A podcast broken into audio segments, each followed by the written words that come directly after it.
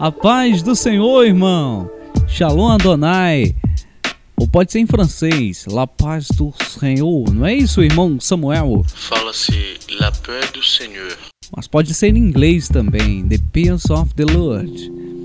O certo é que em todo mundo onde houver uma pessoa que professa a fé cristã pentecostal e crê nos quatro pilares do Evangelho, que Jesus salva, cura, batiza com o Espírito Santo, que em breve voltará, ela por certo tem como saudação a paz do Senhor. Na verdade, muita gente que não confessou a Cristo também cumprimenta com a paz do Senhor, não é? Vamos combinar. Nosso primeiro podcast já vem com uma crônica sobre essa forma peculiar, diferente de cumprimentar o outro. Sim, a gente confessa a Cristo como nosso único e suficiente Salvador perante Deus e os homens, e a partir daí, seja com um aperto de mão ou até mesmo um abraço, exclamamos: Paz do Senhor, meu irmão! Paz do Senhor, minha irmã! Às vezes, de quebra, alguns perguntam com intenção louvável e outros por mero costume tudo bem com você? O outro, na reciprocidade, igualmente responde: Tô bem, e você? Esta saudação é capaz, inclusive, de nos trazer respostas imediatas sobre a visão, o temperamento e o estado espiritual de alguém, sabia? Sim, quem de nós não já testemunhou algo do tipo: Pai do Senhor, varão?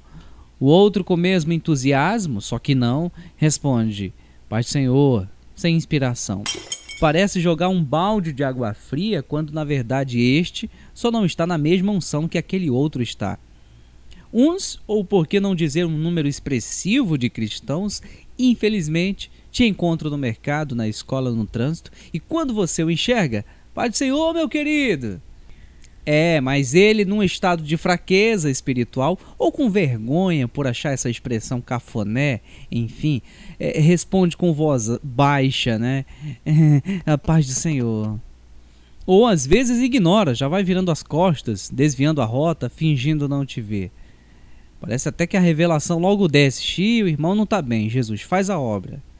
Mas será mesmo necessário? De onde surgiu essa frase? Não é apenas uma frase tradicional que atravessa gerações? Quem, afinal, criou essa expressão? Foi uma recomendação imprescindível de Jesus?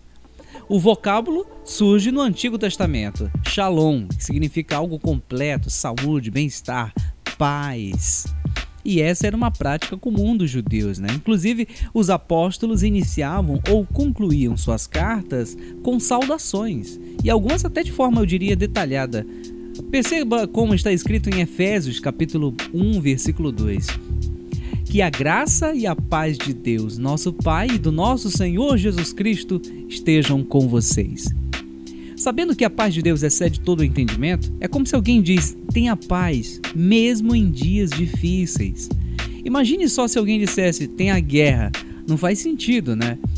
Apesar de estarmos em guerra a todo instante contra o pecado, contra a nossa carne, em nosso coração a paz precisa reinar. Aí que entra uma questão interessante, gente. Os cristãos que passam a experimentar uma vida íntima com Deus através da meditação na palavra e oração sabem que não dependem de uma paz passageira e vazia, e sim de uma paz sobrenatural. Um sentimento de tranquilidade que só pode ser emanada de alguém chamado Jesus. Quem disse isso foi ele mesmo. João 14, 27 lê-se: Deixo-vos a minha paz, a minha paz vos dou não como o mundo a dá. Realmente só podemos oferecer aquilo que temos. Faz-me lembrar, inclusive, da resposta de Pedro e João, mais especificamente de Pedro, ao encontrar-se com aquele mendigo na porta do templo. Não tenho ouro nem prata, ou não tenho prata e nem ouro, mas o que eu tenho, isso te dou. Levanta-te e anda. Temos paz com Deus, então exale como um perfume a todos à sua volta. Sim, mesmo quando não sentisse correspondido. As palavras têm um poder transformador e a paz de Deus, nosso Senhor, penetra no mais profundo do coração aflito. O dia de alguém pode mudar apenas com esta saudação poderosa. Até a próxima! Ah, a paz do Senhor.